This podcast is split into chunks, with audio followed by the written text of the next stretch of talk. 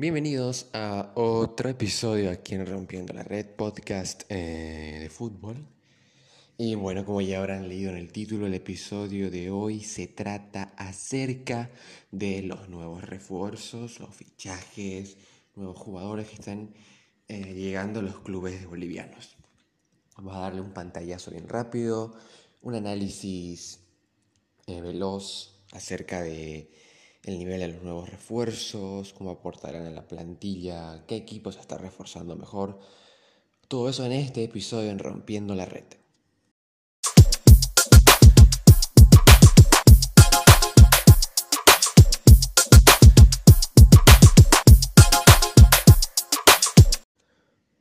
Bueno, como ya es costumbre, cada fin de año e inicio de la nueva temporada, llegan a Bolivia un montón de argentinos, brasileños, paraguayos, argentinos de la, del ascenso, brasileños de la segunda división, muy común.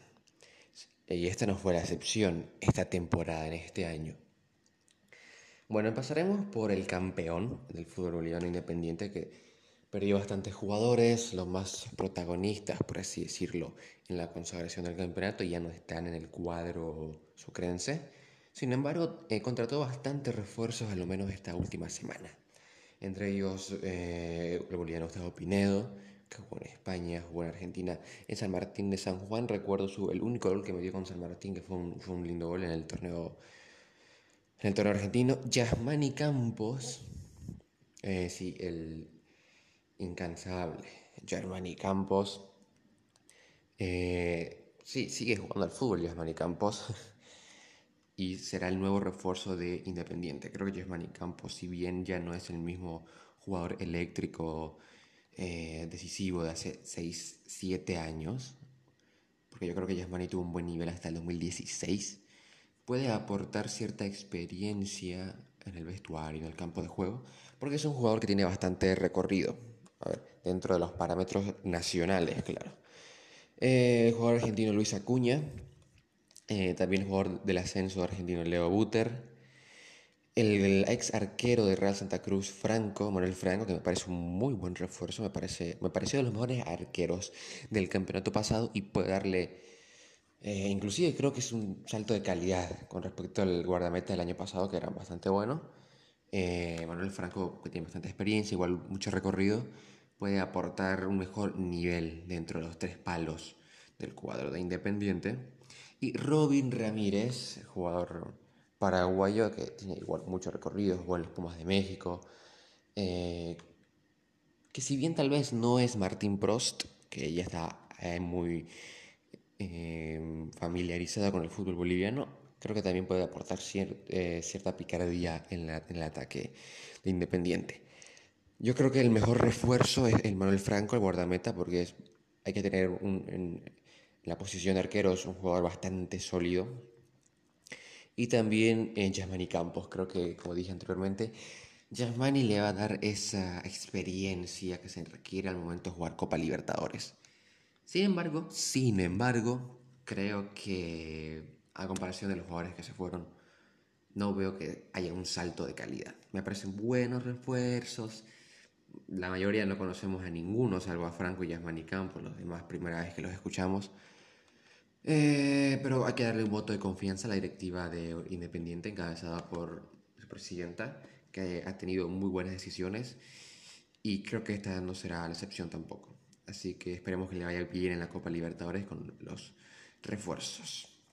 Muy bien, continuando con Always Ready, que en mi opinión es el equipo boliviano que mejor se está reforzando.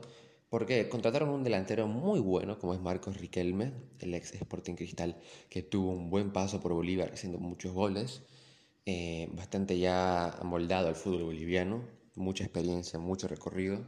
Creo que puede darle esa letalidad en el ataque del West Ready que necesitaba un 9 que sea grandote, que tenga experiencia, que tenga olfato de gol. Y en la Copa Libertadores le va a servir muchísimo la experiencia y el, y el talento de Riquelme. También el brasileño Kelvin, ex Sao Paulo, ex Audax, un brasileño bastante habilidoso. Yo a él lo vi varios partidos del Paulista cuando jugaba en el San Pablo. Eh, es de esos tantos jugadores brasileños que al final no termina irrumpiendo ni teniendo un buen desempeño en, el Brasileirao o, en el país. Como sabemos, Brasil es una máquina de hacer talentos y todos los equipos de primera división sacan muchos jugadores anualmente por temporada y es muy difícil llegar a mantenerse en el primer equipo o continuar con una carrera en Europa. Y son muchísimos los jugadores brasileños que tienen mucho talento, pero por tanta competencia que hay terminan jugando en la segunda división, tercera, o bueno, deciden irse a otros países de Latinoamérica. Kelvin para mí, bueno, primero va a tener que acostumbrarse a, el alto, las condiciones geográficas, climáticas y todo lo demás que se relaciona con la altura, pero le va a dar mucha eh, energía al, ataque de Always Ready porque es un jugador bastante habilidoso veloz, eh, inteligente, de tres cuartos para adentro. Y creo que Kelvin sí le puede dar eso que en su momento era Sanguinetti, habilidoso, inteligente, rápido. Y yo creo que es un muy buen refuerzo porque tiene, es formado en un club bastante grande de Brasil y puede aportar mucho aquí en el torneo boliviano y en la Copa Internacional. Cristaldo, buen refuerzo, no es de los mejores, pero eh, llega a Always Ready para darle un plus sobre el nivel que tiene el equipo. Pipo Jiménez, para muchos, el mejor arquero que ha tenido Bolivia, o sea, la liga boliviana en los últimos años. Eh, no sé si es el mejor, pero está entre los más experimentados, el que tiene mejor nivel. Y yo creo que Pipo Jiménez le va a dar esa seguridad. Lo mismo que comenté con Franco, con Independiente, lo mismo en este caso con Always Ready, un arquero experiente que tiene muy buena talla, es muy buen arquero, tiene muy buen nivel y le va a dar esa seguridad a la defensa de Luis Reddy que en la Copa Libertadores se va a tener que enfrentar contra equipos de Brasil y Argentina y es importante tener un arquero que también tenga recorrido internacional porque Pipo Jiménez ha jugado copas internacionales con Wilstermann, así que yo creo que esto le va a aportar bastante al cuadro alteño. Elkin Blanco para mí, para mí sinceramente es el mejor fichaje eh, que ha hecho el club un club eh, de la Liga Boliviana esta temporada. Porque Elkin Blanco jugaba muy bien en Oriente, un jugador que llegó tal vez sin mucho nombre aquí a Bolivia, nadie lo conocía, se afianzó en el centro del campo refinero, muy sólido, muy firme, muy buen nivel, rápido, veloz, inteligente para el momento de la triangulación de pases. Es verdad un poquito carnicero en el término de que a veces muy fácil las amarillas. Si no me equivoco, era el jugador que más amarillas tenía en el campeonato pasado, si no estoy mal. Eh, pero creo que es un jugador que le va a aportar esa solidez en el centro del campo. Un jugador muy rústico, pero que tiene muy buen eh, nivel técnico. Se entiende muy bien con los demás compañeros al momento de jugar, hacer los contraataques, de cortar el balón y aportar en la transición de juego. Para mí, Elgin, sinceramente, es el mejor refuerzo de esta temporada 1, porque es un jugador que físicamente eh, es bastante bueno, tiene buen nivel y porque ya está afianzado en el fútbol boliviano, a diferencia de los otros extranjeros que están llegando por primera vez, el Kim Blanco ya está familiarizado con el fútbol nacional y creo que le va a aportar bastante al cuadro de Always Ready.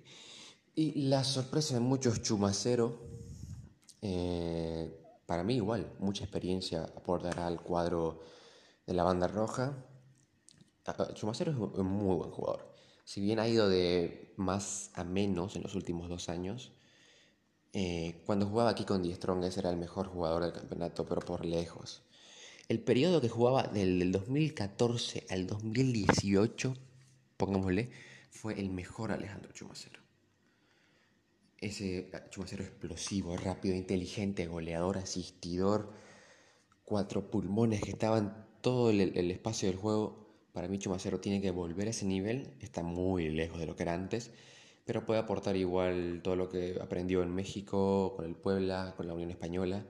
Y, sinceramente creo que Olves Ready es el equipo que mejor se ha reforzado de la mano de la directiva liderada por Andrés Costa, un presidente que tiene otra perspectiva en comparación tal vez a los otros dirigentes de los demás cuadros bolivianos, sigue siendo una muy buena gestión, sigue aportando mucho al club y yo creo que Luis Ready este año volverá a ser candidato número uno para la liga boliviana y, y para mí es el candidato a que pueda llegar más lejos en las copas internacionales.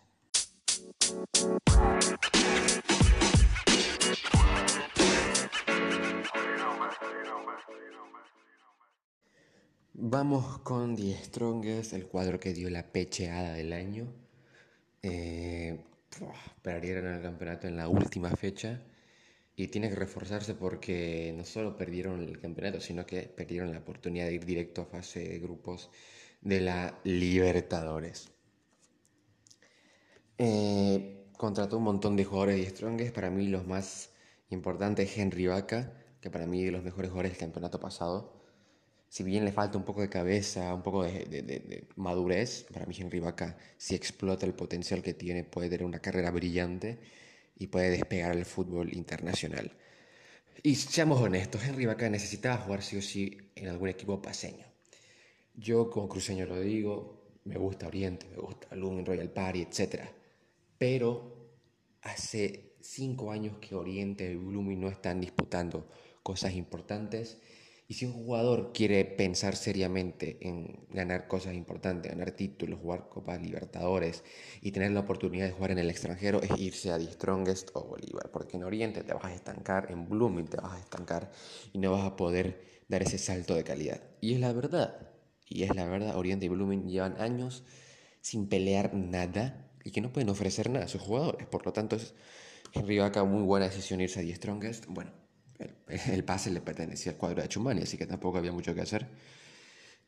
Y, es un jugador que le va a aportar mucho a Diestro Grecia, jugador habilidoso, con mucha picardía, rápido, buena pegada, buenos pases. Y creo que será algo de mucha importancia su, aporte en el campo de juego para intentar que Strongest pase la fase previa y se clasifique a la Libertadores. Martín Prost, igual el mejor refuerzo de The Strongest ese delantero goleador que tuvo el campeonato pasado, eh, que no se esconde, le gusta el protagonismo, aporta al equipo, tiene gol, eh, buen porte físico, buen dominio de balón y, le va a aportar muchísimo a la delantera tigrada. Eh, bueno, Oscar Rivera, lateral derecho, que tiene ya un amplio recorrido, bastante experiencia, igual puede ser bastante útil en el elenco de Die Strong, que no sé si llega para titular, lo más probable es que sí, por salida Sagredo. Eh, Ursino también eh, llega a Die Strongest.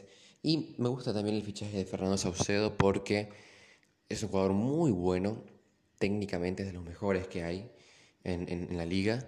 Eh, y cumple, a ver, nunca vas a ver a Saucedo dando lujitos, asistencia, goles, pero cumple con su función y sus roles dentro del campo de juego, por lo tanto creo que va a ser un plus también el cuadro de Achumani y le va a dar mucha madurez al equipo.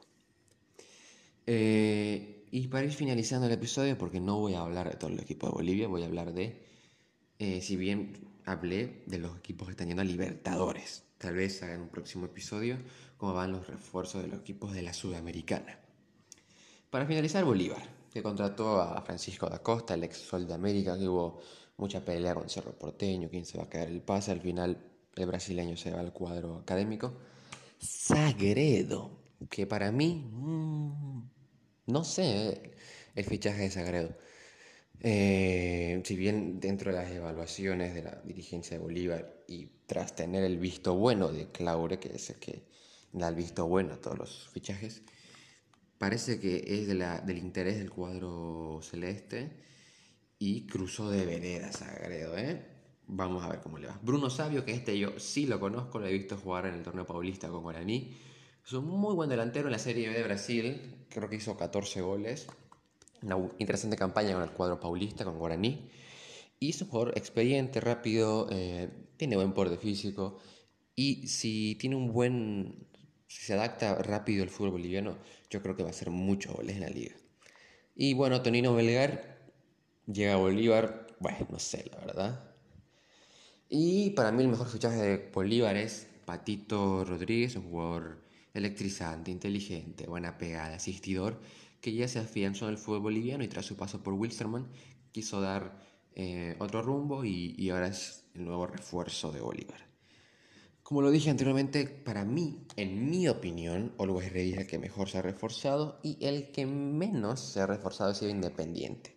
En el sentido de que se le fueron sus protagonistas de la obtención del título y para llenar esos espacios, esas vacantes, contratados jugadores que tal vez nosotros no conozcamos. Pero ojalá que todos los refuerzos que mencioné anteriormente en el episodio puedan, les pueda ir bastante bien en, el campeonato boliviano, en la Copa Internacional. Lo que yo más quiero es que a todos los equipos bolivianos que representarán al país en la Libertadores les vaya bien y, bueno, por ende que también sus jugadores tengan buen rendimiento.